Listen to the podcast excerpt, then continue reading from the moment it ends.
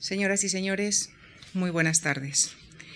En el marco de la modalidad que iniciamos con Shakespeare y seguimos posteriormente con Calderón y Dostoyevsky, y en la que analizamos la época, la vida y la obra de destacados creadores, en esta ocasión nos ocupamos de uno de los grandes poetas simbolistas franceses, Paul Valéry, y para hablarnos de él tengo el gusto de dar nuestra bienvenida a Monique Alain Castrillo. Nacida en Francia y española por matrimonio, ella hizo sus estudios secundarios en París, los universitarios en Estados Unidos, donde se doctoró en literatura comparada en la Universidad de Nueva York. Aunque también se ha dedicado a otros campos del arte, como cantante lírica, me centraré en su trabajo en el campo de la literatura, donde en este momento coedita Los Cahiers de Paul Valéry. También es autora de Paul Valéry et Le Politique. Ha publicado en España Paul Valéry y el mundo hispánico y ha editado en castellano La joven parca y El cementerio marino de Valéry. Es miembro del comité de redacción de la revista La Tribune y también es autora de cuentos y de obras de teatro y, por cierto, el año pasado estrenó en París su obra De la hoguera al cadalso, diálogo de sangre entre Juana de Arco, María Antonieta y Paul Valéry. Señoras y señores, les dejo con Monique Alain Castrillo. Muchísimas gracias. Muchas gracias. Paul Valéry y el aire de su tiempo, 1871 1945. En 1913 aparece la primera edición de la antología de la poesía francesa de Enrique Díez Canedo, que cita el nombre de Valéry de pasada sin ningún poema reproducido. En 1945, año de la muerte del poeta, Paul Valéry, en una nueva edición de la misma antología de Diez Canedo, está citado más de 40 páginas como el primer poeta francés en el siglo XX, tantas páginas como para Víctor Hugo en el siglo XIX. ¿Por qué? ¿Cómo? ¿Qué ha pasado entre el principio de la Primera Guerra Mundial y el final de la Segunda y de la vida de Valéry en 1945 cuando se muere. Podemos decir que la vida de Valéry se desenvuelve entre tres guerras, lo que llamamos entre los valerianos el entre tres guerras de Paul Valéry. 1870-71, cuando nace, con la victoria de Prusia sobre Napoleón III, Bismarck es el gran vencedor, y la aparición de la Tercera República Francesa.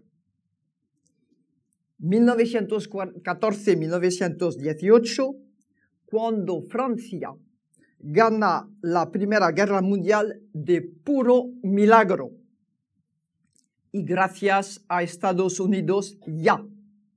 Pero con la paz firmada fuera de Francia y, perdone, en, dentro de Francia y no en Alemania, lo que desespera a Valéry y al mariscal Pétain.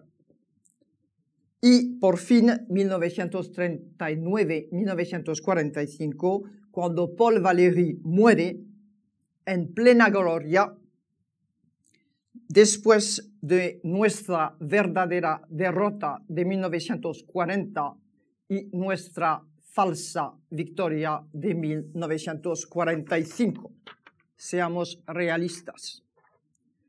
Tres guerras que enmarcan dos épocas, las dos épocas de la vida de Valéry la, de la formación inicial hasta los 20 años aproximadamente y de los siguientes 20 hasta los 40-45, que es de labor ingente pero muy oscura todavía, excepto para sus amigos que da la casualidad que van a ser los primeros escritores franceses de su tiempo, lo que podríamos llamar las primeras espadas literarias. Es decir, la primera época, hasta los 40, 45 años, oscura, de mucho trabajo, de mucho sembrar y de poco recoger todavía. De repente, en su vida ya madura, estallan los fuegos artificiales de una gloria rotunda y absoluta entre la joven parca de 1917, el cementerio marino de 1920 y Charme, que podemos traducir por encantos o cantos mágicos de 1922, que le abren una nueva perspectiva vital. Cuando empieza, ya muy tarde para un poeta, porque es, casi tiene 50 años, a disfrutar la cosecha de lo que has ido sembrando, aunque nunca llegará el éxito económico, porque se niega a escribir teatro como Claudel o novelas como Proust, a pesar de las solicitudes y presiones que constantemente recibe.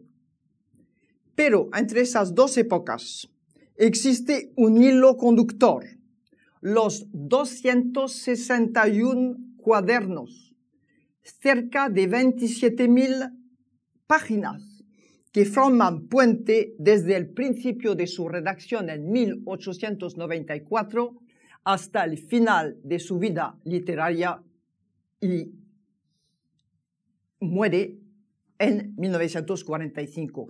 Estos 261 cuadernos forman unifican los dos periodos de esa vida literaria. En relación con esta obra ciclópea de 29, 29 volúmenes, semi-oculta hasta su publicación en facsímil por el Centre National de la Recherche Scientifique entre 1957 y 1961, es decir, aproximadamente unos 12 o 15 años después de la muerte del poeta. Esta obra realizada desde las 4 de la mañana hasta mediodía todos los días durante más de medio siglo.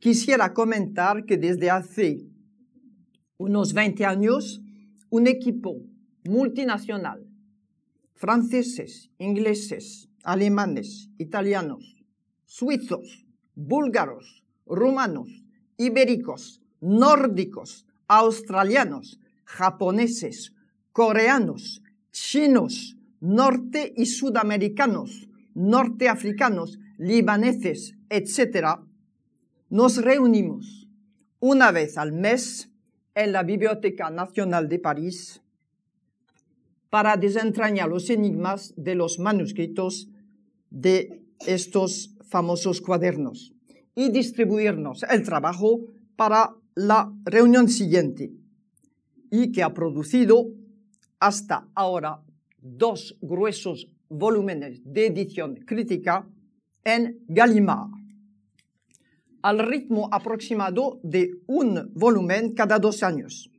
que no cubren de su vida más que hasta 1912, hasta el momento.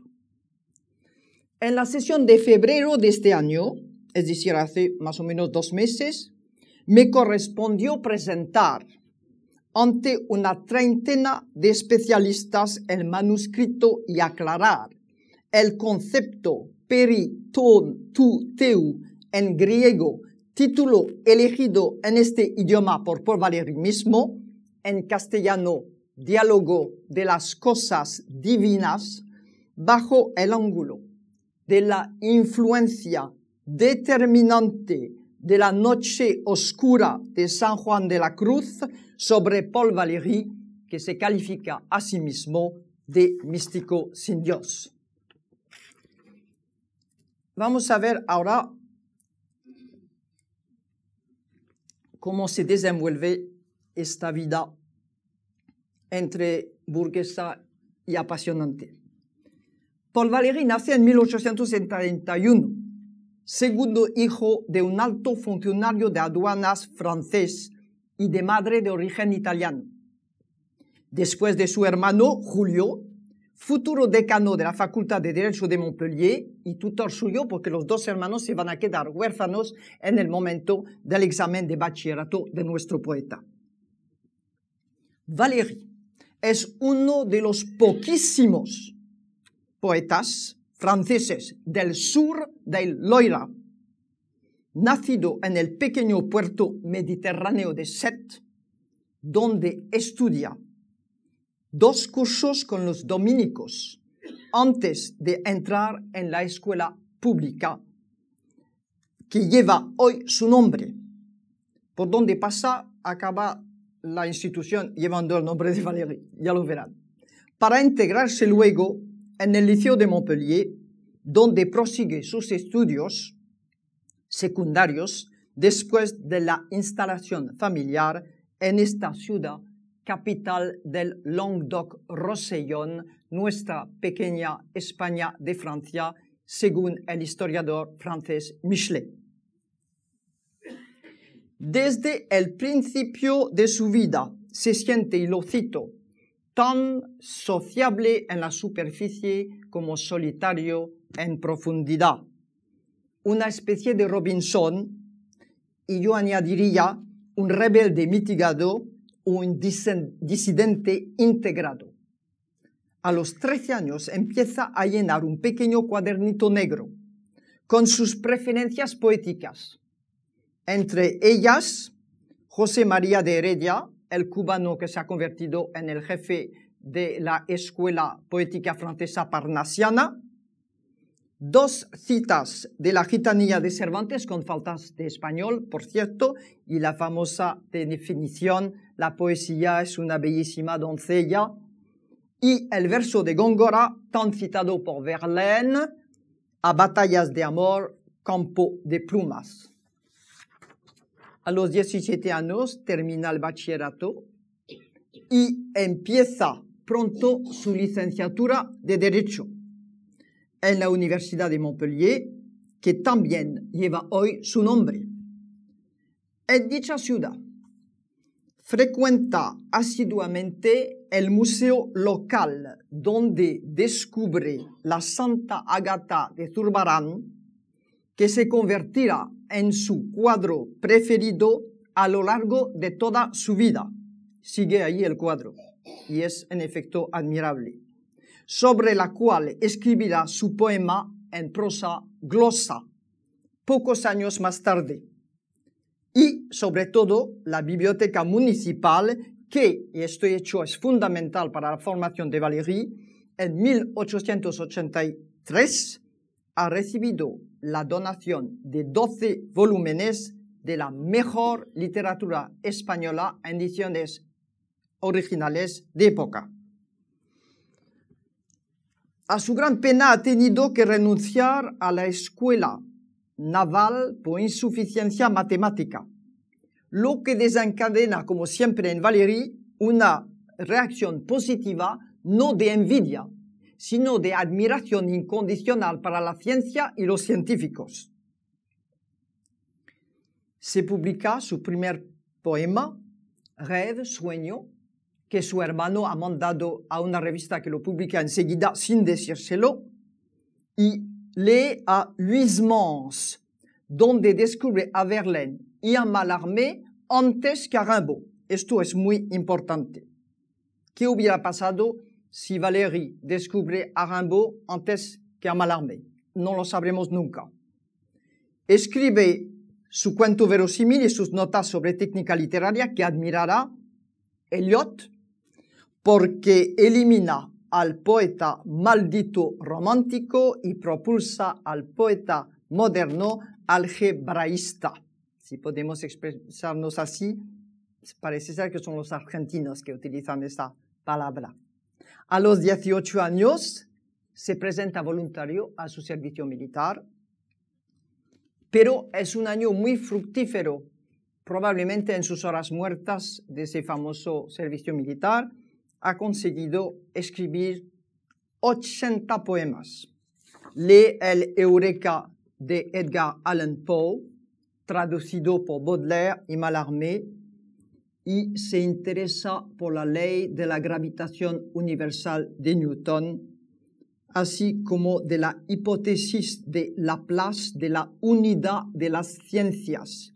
Siempre va a intentar Valéry reconciliar las recetas, es su palabra, de la ciencia y las cosas vagas de la estética, sobre todo de la literatura, claro está. En 1891, con ocasión del séptimo centenario de la Universidad de Montpellier, conoce a Pierre Louis, el más hispanófilo de todos sus amigos, que tiene un año más que él, y le introducirá unos años más tarde en el mundo parisino al más alto nivel, es decir, el de Gide y el de Mallarmé. De esa relación nacerá una correspondencia a tres voces, Valéry, Gide, Louis, monumento literario del momento publicado últimamente. La publicación es muy reciente. Es un libro gigantesco. Los tres amigos lanzan revistas donde Paul Valéry publica Narcisse parle, Narciso habla, y queda literalmente fulminado por le bateau ivre, el barco ebrio de Rimbaud, y su, como dice Valéry, incoherencia armónica. Es posible que de la poesía francesa el, le bateau ivre de Rimbaud sea el único que pueda rivalizar con le cimetière marin, el cementerio marino de Valéry. Envía entonces dos poemas a Mallarmé, que le responde con la carta ya legendaria para nosotros, donde le dice que posee el don de sutil analogía y la música adecuada, que es todo. Por lo demás, soledad y trabajo. Pierre Louis le recomienda los, los ejercicios espirituales de San Ignacio de Loyola, que empaparán, empaparán sus primeros cuadernos. Valéry los copiará, resumirá y en parte traducirá. Está ya entonces, en 1892, la primera gran crisis valeriana de la noche de, de así se llama la gran crisis primera de Valéry. Crisis atea y mística a la vez. Cuando cree renunciar para siempre a la poesía en una encrucijada creativa de angustia poética. Frente a la poesía límite de Mallarmé, la modernidad inalcanzable de Rimbaud, el poder torrencial del genio musical de Wagner, el más envidiado de los hombres por Valéry, el desarrollado imparable de la ciencia, sobre todo de las matemáticas y de la física, y su primera desilusión sentimental.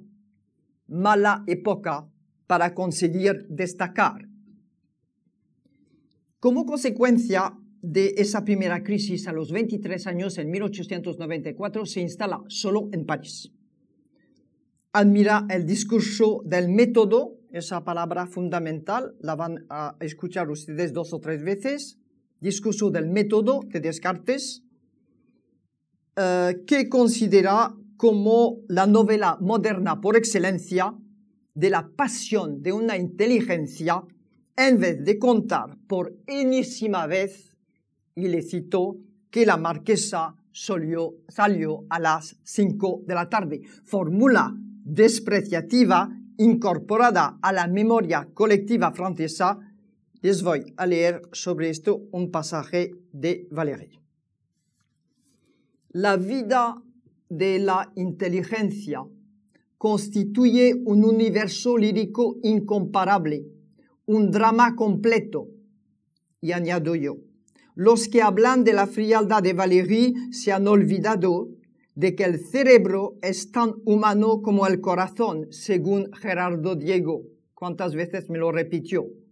Y no han entendido, y otra vez cito a Valéry, lo que hay de amor, de envidia, de piedad, de deseo, de gozo, de valor, de amargura e incluso de avaricia, de lujuria en las cuestiones de la inteligencia. Y está empezando el primero de sus 261 cuadernos, de los cuales le hablé antes, les hablé antes, donde emprende la búsqueda de un nuevo método de superación, así como la soirée avec Monsieur Test, tête, témoin, texte, cabeza, testigo, texto, publicado en 1896 después de la introducción al método, otra vez, de Leonardo da Vinci de 1895. Fascinado como está por su ostinato rigori. Aparecerán varios narcisos, varios leonardos, varios test cada vez aumentado a lo largo de parte de su vida. Borges, que no ahorra a Valéry sus habituales flechas antifrancesas, considera sin embargo Test como, y cito a Borges, la invención más, extraordinarias de, más extraordinaria de las letras actuales. En resumen, una especie de cuento borgesiano, que es lo que es, avant la lettre. Ortega y Gasset, en una carta a la condesa de Yebes en 1934, la escribirá en francés. Monsieur Teste, je l'aime tant que j'ai une grosse envie de le détester. Me gusta tanto Teste que tengo la tentación de odiarle. Valérie frecuenta los martes elitistas de Malarmé en la rue de Rome, así como los sábados cordiales de Heredia en la rue Balzac. Pero tiene que ganarse la vida constituyendo así un ejemplo paradigmático de la tesis de Javier Goma sobre la necesidad de una historia de la cultura, cómo se ganan la vida intelectuales y artistas. Y consigue sacar, Valéry, las modestas oposiciones al redactor del Ministerio de la Guerra. Extraña elección para un poeta tan superferolítico como Valéry. Lo que le lleva a interesarse por lo militar, exacerbando su patriotismo nacionalista, mientras a nivel internacional se apasiona por el conflicto sino-japonés de 1895, la guerra de Cuba de 1898, el imperio inglés gracias a la invitación de la Chartered Company de Cecil Rhodes en Londres, e incluso el arte táctico y los problemas político-estratégicos del pasolecito del desorden al orden, por lo cual elige como ejemplos a César, Federico el Grande, Napoleón, Lee y Sherman, los dos generales de la Guerra de Secesión americana se vuelve incluso experto del cañón modelo 75, que según muchos ha decidido de la guerra del 14 al 18. Y adopta una posición pro ejército francés, es decir, nacionalista, y anti-Dreyfus, contra el protestante Gide y el judío Proust. Su único error político con su posterior elogio indirecto a la dictadura de Salazar que tanto le reprochará Madariaga. De 1896 también es su artículo La conquista alemana, vuelta a imprimir en 1828 como conquista metódica, su primera obra verdaderamente política en 1898 toma conciencia que existe Europa como tal, ya declinante, a través de la guerra hispanoamericana. Se pone del lado de España de una manera casi exagerada. José Ortega Ispotorno, en un artículo del País de 1996, subraya que Mommsen y Valéry han sido los dos únicos intelectuales europeos que se han puesto del lado de España. Lee a Nietzsche y al matemático Cantor. Es el año desastroso para Valéry de la, de la muerte de Mallarmé, que le había enseñado unos días antes el manuscrito del lance de dados. Un coup de dé jamais n'abolira le hasard. Considerado como el heredero espiritual de Mallarmé, le eligen para pronunciar unas palabras delante de la tumba de Mallarmé, pero se atraganta con sollozos. En 1900 se casa con una miembro del clan Manet, el más pro-español de los impresionistas franceses, con una admiración incondicional para Velázquez. Y Pablo Casals toca el violonchelo con la ocasión de la boda. Alrededor de Paul Valéry, la excelencia de todas las artes está siempre presente. Gide será el testigo de su boda civil y Pierre Louis de su boda religiosa. Valéry entonces abandona el Ministerio de la Guerra para poder ganar mejor la vida como secretario particular del creador de la famosa agencia Avas. Durante 20 años, porque este señor, tío de un amigo íntimo suyo, le consiente la libertad que necesita para su ego escritor, su yo de escritor. Se va introduciendo en la vida social parisino y lo convidan a todos los grandes acontecimientos artísticos de la capital.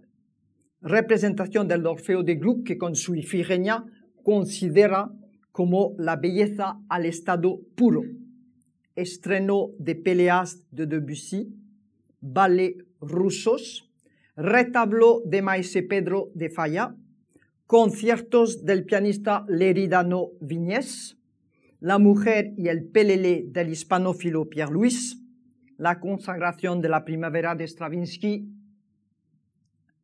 y muchos más. El joven matrimonio Valéry se instala rue de Villejuste hoy Rue Paul Valéry, otra vez coge el nombre la calle después de la universidad y del colegio, al lado de la avenida más, de más lujo de París, la avenue Foch, pero no dispone de coche, ni de secretariado de ningún tipo, ni tampoco de espacio adaptado, adaptado a su actividad intelectual. Pero siempre estarán sus amigos para ayudarle. Y entonces él escribe, sé que la amistad habrá sido mi gran pasión. Odio al público, a la multitud y a la humanidad en proporción del gusto que siento por las camarillas y los algunos. No me puedo quejar, he sido feliz en amistades, pero hace ya tiempo. Hoy el fondo del corazón de mi espíritu está muy desierto.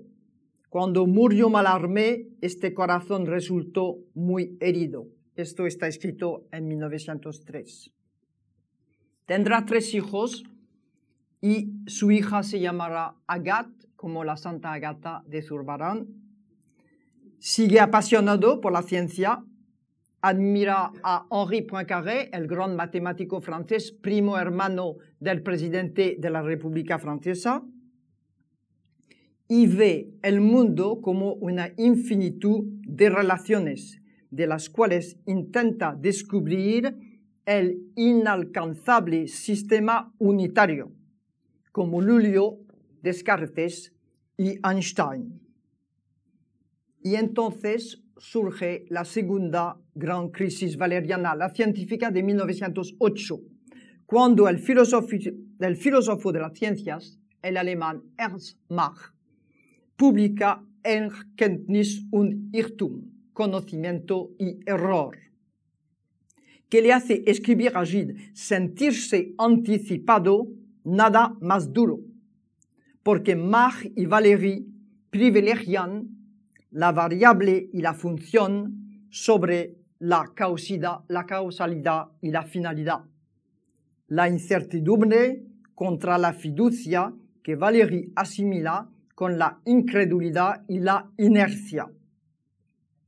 Valéry se apasiona por el electromagnetismo, la termodinámica, la cibernética, la entropía, que pretende adaptar al funcionamiento mental del hombre para edificar una psicología según la física moderna, ciencia interior que los místicos han presentido cada vez más.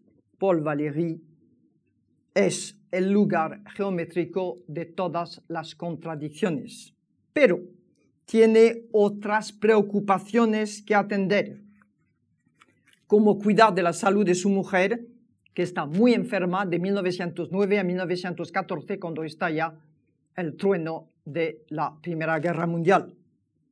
Pero no será llamado a filas. Es demasiado mayor, tiene familia, ya dos hijos, el tercero nacerá después del comienzo de la guerra y confiesa entonces la angustia es mi verdadera profesión. Se distrae esculpiendo terracotas, pintando acuarelas, construyendo incluso un guiñol para sus hijos. Son los años cuando empieza a rumorearse la vuelta de Valéry a la poesía.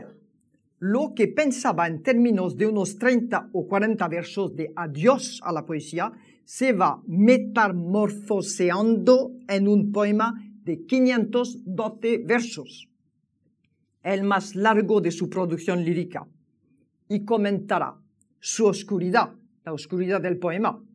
Me sacó a la luz. Sus amigos se vuelcan con la publicación de La joven Parca en 1917. Y el adiós a la poesía se vuelve gloria poética. Se estrena así entonces la segunda época de la vida de Paul Valéry.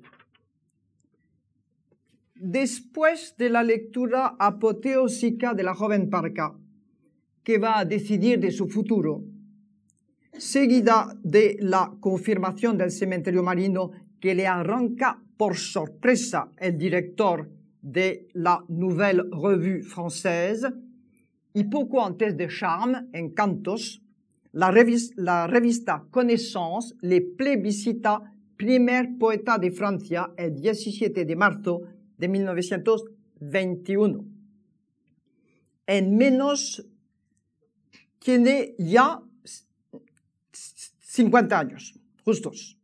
Y es que lo que significa que en menos de un quinquenio, entre 1917, La joven parca, y 1922, Encantos, el rango poético e intelectual de Valéry alcanza unas cimas tan rápidas como excelsas en la sustitución de un silencio relativo de 20 años por una explosión tan inesperada como conseguida. Primera consecuencia de esa gloria repentina y tan agobiante a veces. Todo el mundo quiere publicar textos de Paul Valéry y salen entonces seguidamente las reimpresiones de Leonardo y de Test de fines del siglo XIX, Cántico de las columnas, del cual extrae Guillén un verso como epígrafe de la primera edición de su cántico. Premio al conocimiento de la diosa, avant-propos a la connaissance de la déesse sobre la noción de poesía pura, la déesse, la diosa es la poesía, que se hará tan famosa. Álbum de versos antiguos, su estudio sobre Verlaine. Eupalinos, diálogo de 115.000 signos, según se lo pidieron, así de preciso, para la revista Architectura, tan celebrado por Rilke, mientras está el poeta alemán traduciendo El cementerio marino, que confiesa le devuelve su inspiración poética.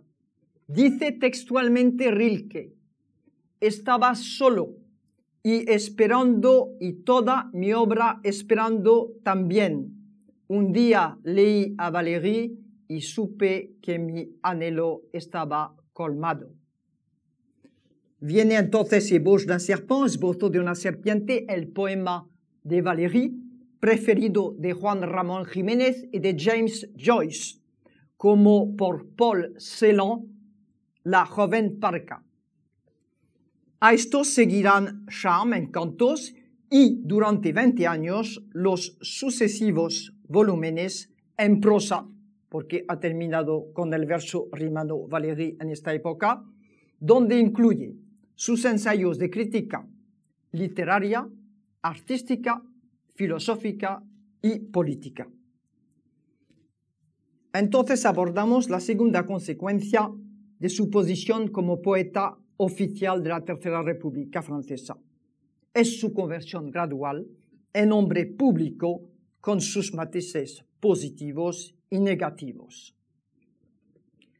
En el pasivo podría situarse una desbordante vida social, puesto que tanta gente le reclamaba, y a su vez necesitaba esta vida social por razones evidentes económicas particularmente desde la muerte de su protector en 1922, que le obliga a transformarse en escritor profesional y a vivir de su pluma, a pesar de la fatiga que le causaba ser el centro de atención y de adicción, de atracción del todo París, el que se levantaba todos los días entre las 4 y las 5 de la mañana para escribir sus cuadernos y tenía que terminar su vida social y sus salidas nocturnas a las 10 de la noche. Debemos señalar que durante décadas los herederos de Valéry han pretendido eludir todo lo que se refiere a ciertos aspectos de la vida del poeta. El dinero, la política y las mujeres. Sus relaciones sentimentales. Por eso en mi anuncio hablo de la vida aparentemente burguesa de Valéry, lo que depende lo que significa burguesa para cada uno de nosotros. Derivadas de su éxito fulminante. Pero no han podido impedir la publicación de algunos libros sobre estas circunstancias. Hoy se sabe que Paul Valéry tuvo en su vida madura varias amantes, de las cuales destacan una poetisa con afán místico, una duquesa escritora, una erudita de crítica literaria y una editora de reputación sulfurosa a quien alude un artículo de Babelia del 20 de marzo de este año, con ocasión de la publicación en castellano de Corona y Coronilla, obras póstumas de Paul Valéry. Esas señoras, musas todas excepcionalmente inteligentes y en general de gran solvencia económica. Desde este punto de vista, según Valéry, y le cito, el hombre pertenece a la mujer que le hace responder, noción que deberían de meditar nuestras modernas amazonas. La única que pretendió romper el matrimonio Valéry fue la primera, Catherine Pozzi, hija del gran ginecólogo Samuel Pozzi, pintado en rojo flamígero por el americano Sargent en un retrato soberbio y muy exagerado, y origen del doctor Cotard de Proust, divorciada ella entonces cuando Valéry la conoció, del dramaturgo Edouard Bourdet y madre del futuro miembro destacado de la resistencia francesa Claude Bourdet, fundador de France Observateur, hoy Le Nouvel Observateur, el semanario mejor de la izquierda francesa. Pero mucho más importante y positiva será la creciente implicación de Valéry en la vida pública francesa.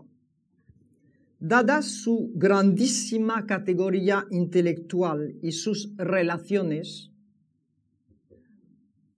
que le permiten estar muy informado políticamente, se le puede considerar de cierta manera como una especie de Voltaire del siglo XX.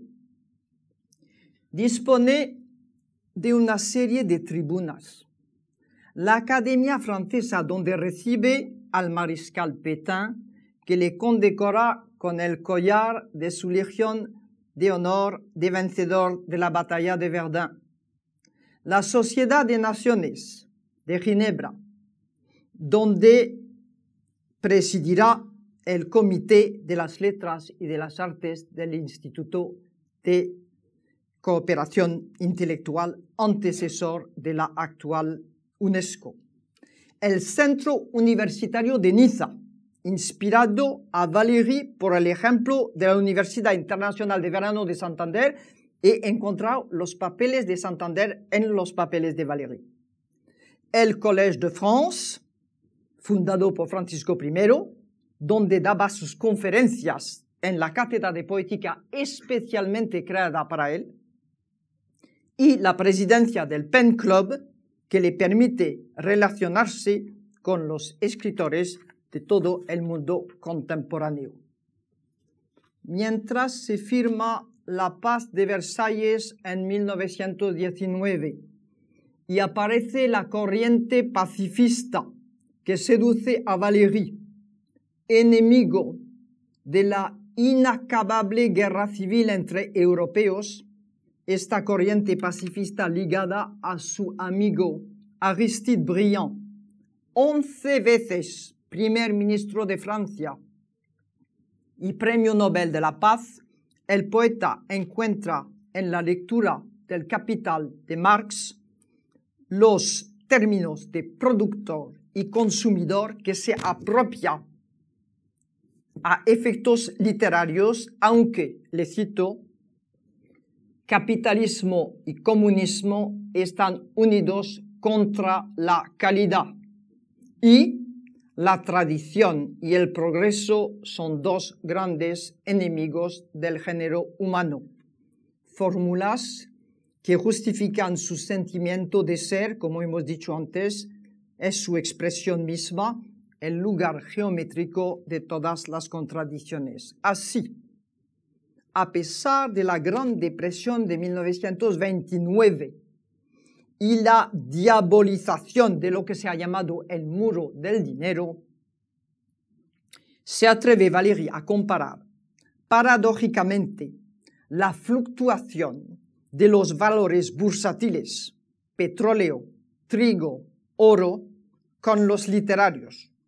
Por ejemplo, hoy sube Banco de Santander, mañana baja Proust, porque el hombre completo, aunque tiemble, sigue sabiendo calcular, lo que no le impide permanecer fiel, el Valéry, a sus principios de preferir, le cito otra vez, ser leído varias veces por unos pocos que una sola vez por muchos. Buena declaración de guerra al bestseller y confirmar su laicismo republicano asentado en una duda, como él dice, frente al catolicismo de Claudel asentado en una fe, porque, le cito, solo las esponjas y los tontos adhieren. Opinión de Valéry.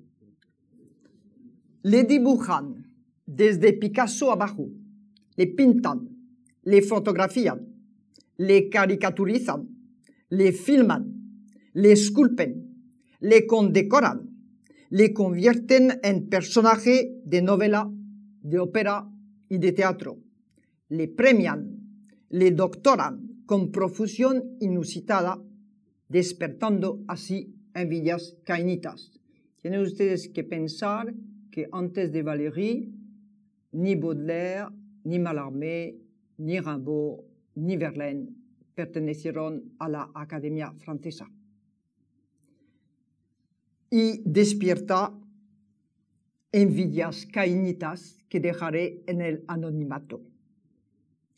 De esta manera, se convierte en embajador insustituible de la irradiación de Francia en el extranjero. Y sus palabras, esculpidas en piedra, inauguran en el frontón del Trocadero de París la Exposición Universal de 1937 junto al Guernica de Picasso está invitado a dar conferencias en todas las grandes capitales de Europa. Se pregunta quién es de verdad europeo y afirma que toda gran nación europea ha intentado dominar el mundo desde el pequeño cabo de Asia, Europa, según Nietzsche, que dice que Europa es el pequeño cabo de Asia. Como consecuencia de sus innumerables viajes y contactos, publica en 1931 sus miradas sobre el mundo actual, posteriores a la rebelión de las masas de Ortega y Gasset. Cuando la Sorbona festeja los centenarios de Goethe y de Lope de Vega, el elegido es evidentemente Valéry, aunque enaltece, son sus palabras, la dificultad de Góngora y la facilidad de Lope. En este momento recibe el gran cordón de Isabel la Católica, entre Mussolini que visita en Roma, Azaña en Madrid. Prefiere a la reina de Bélgica con la cual discute de su pasión común por Wagner. Y Einstein en Berlín, tan enemigo del poder como él porque los dos estiman que el Estado practica todos los vicios, codicia los bienes ajenos, falta a todos sus compromisos, frustra a sus acreedores, vende opio.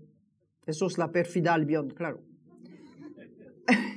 Erige en dogma su injusticia no conoce más que la fuerza, el número y los resultados brutales, que completa con unos adjetivos el Estado traficante, contrabandista y asesino.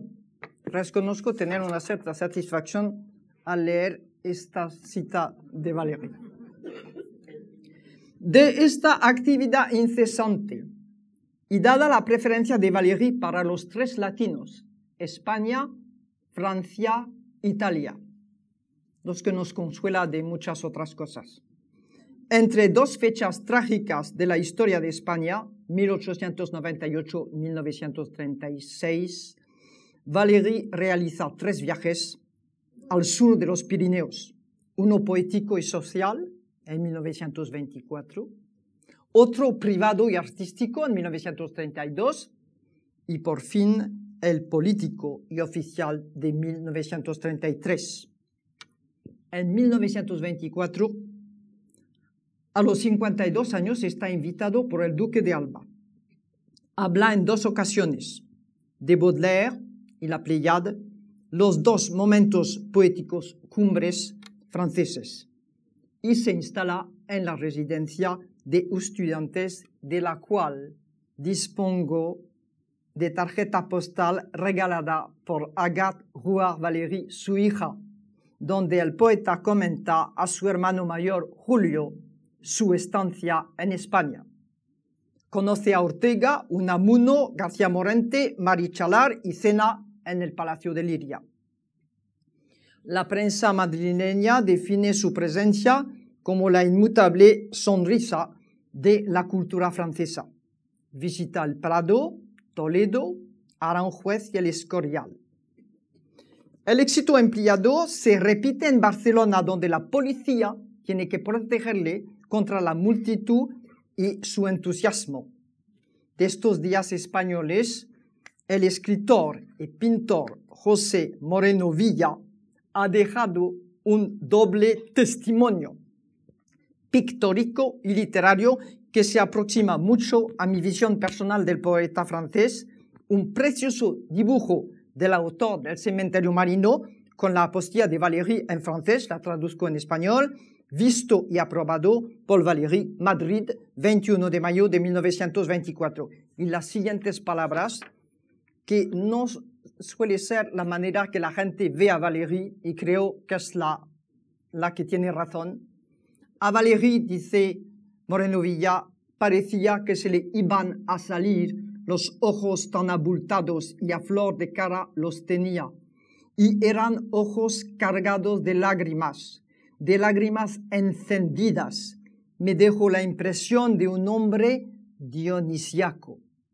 Intercambia rosas y poemas con Juan Ramón Jiménez, que firma su carta su verdadero lector y amigo invisible, lo que abonaría la idea de una posible traducción juan ramoniana del cementerio marino. Varias veces José Hierro, que fue mi profesor entre otras muchas cosas, me sugirió que tenía que aparecer dicha versión entre los papeles inéditos del poeta de Moguer.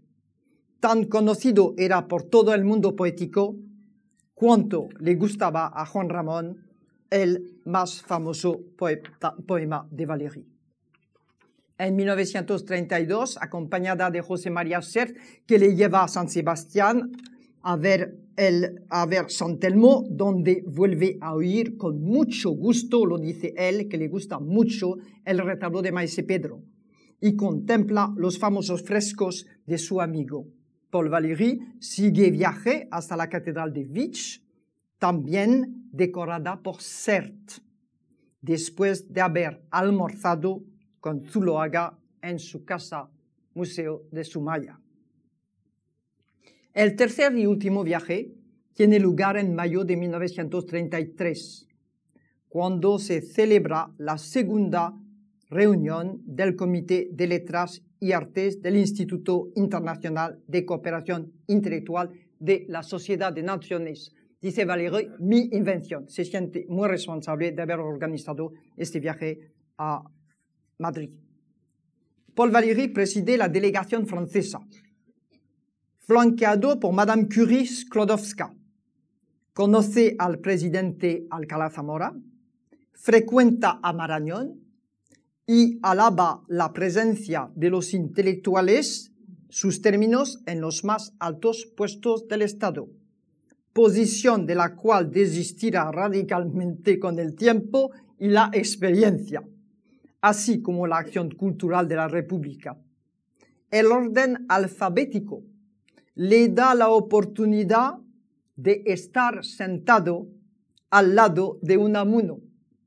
Otra vez se dirige a Barcelona, donde da una conferencia sobre sus dramas musicales Enfion y Semiramis y es recibido por el presidente Macías. En 1924 se trataba más bien del recorrido triunfal del gran sacerdote de la poesía pura. El tercer viaje de 1933 se produce en plena subida de los peligros nacionales e internacionales, del enfrentamiento entre democracias y los totalitarismos del fascismo y del nazismo. Lo que comenta muy claramente en una carta inédita a su mujer diciendo Alemania e Italia hay ciertas cosas que ya no pueden oír.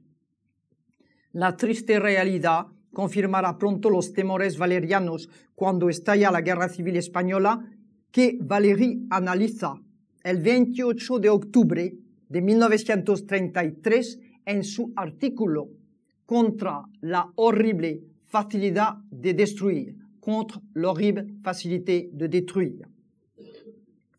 Le cito en español.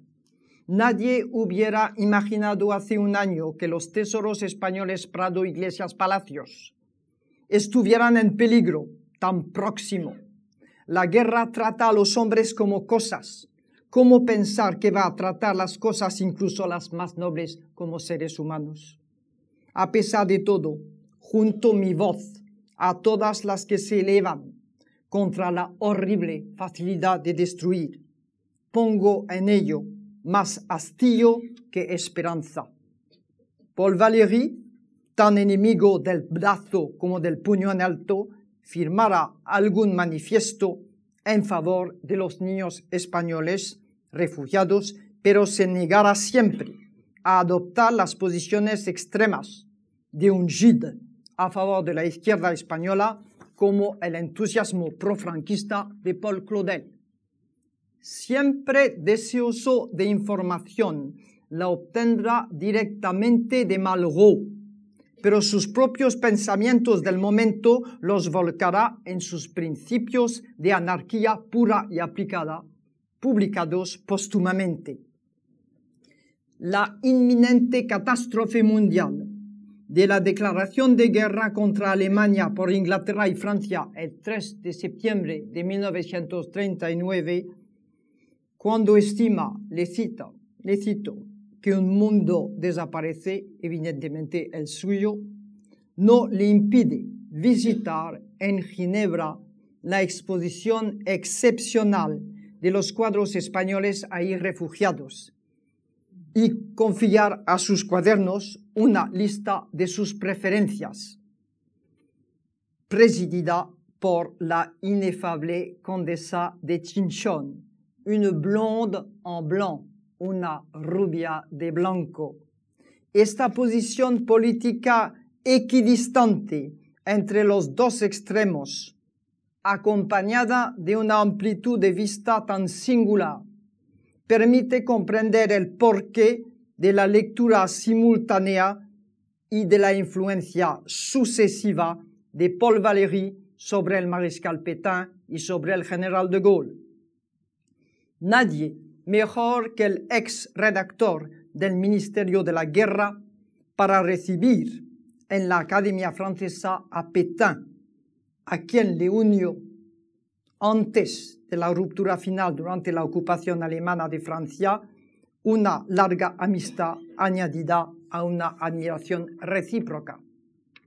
Fueron unos años muy difíciles para un Valéry viejo y muy enfermo, que a pesar de todo tuvo el valor de pronunciar el discurso homenaje por la muerte de su colega de la Academia Francesa, el filósofo judío Bergson que fue considerado como un acto de resistencia francesa anti-alemana y escuchado de pie como tal en Bogotá. El general de Gaulle que le escribió en una carta, Merci por tout, gracias por todo, alusión evidente al apretón de manos entre el mariscal Pétain y Hitler en Montoire. También le invitó a presidir con él en el Teatro Nacional de la Comédie Française el acto conmemorativo de la liberación de París. Y de Gaulle también concedió a Valéry exequias nacionales, funeral nacional, las primeras poéticas desde la muerte de Victor Hugo. El fallecimiento de Valéry, el 20 de julio de 1945, le privó del premio Nobel que todo el mundo daba por hecho. Cuando Gide lo recibió, declaró que se lo merecía Valéry mucho más que él. Fue enterrado en su cementerio marino de Sète. Y dice Valéry, siempre hermoso y siempre más hermoso, el cementerio de Adelfas y cipreses. Fin de cita.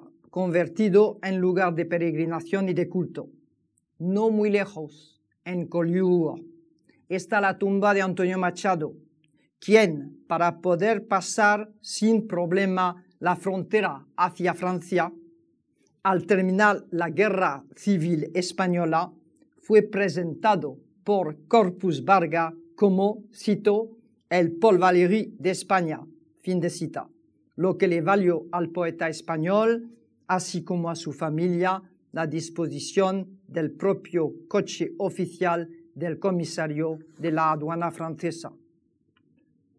Habiendo concluido nuestra exposición de la vida de Valéry y el aire de su tiempo, pasado mañana, si Dios quiere, hablaremos de su obra, de lo que llamaba su ego escritor, su yo escritor, y en particular de su perfil hispánico.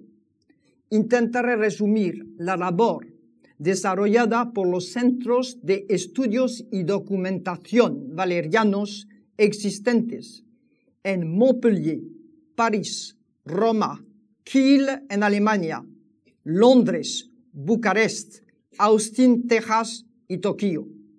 Existen cinco revistas especializadas exclusivamente en temas valerianos, tres en francés, una en alemán, una en japonés. Desde el año 1923 hasta hoy se han publicado más de 300 libros dedicados a Paul Valéry miles de artículos. Sus obras completas, entre comillas, existen además del francés en inglés, alemán, italiano, japonés y prácticamente en español. No está mal para alguien que escribió pocos meses antes de morir y que soy todo y después nada, según parece ser la última palabra que pronunció en vida. Fue rien, nada. La posteridad ha desmentido con creces su error y confirmado la razón de su supervivencia poética. He hecho lo que he podido. Ya en 1938 se definía así. Me creen inteligente y sé que no lo soy. No soy más que singular y bastante inventivo. Para completar y para comprender cómo un poeta hermético consigue convertirse en conquistador de masas, basta comparar el estilo de una confidencia filial valeriana con uno de los discursos más conocidos de la historia contemporánea francesa. Valéry. Malarmé le stérile, malarmé le précieux, malarmé le très obscur, mais, pero, malarmé le plus conscient, malarmé le plus parfait, malarmé le plus dur à soi-même, y el más célebre de los discípulos valerianos, el general de Gaulle, en 1944. Paris outragé, Paris brisé, Paris martyrisé, mais, pero, Paris libéré, avec le concours des armes de la France, de la France tout entière, de la France qui se bat, de la seule France, de la vraie France et de la France éternelle. Su discurso, pronunciado en la de París el 25 de agosto de 1944. Muchas gracias.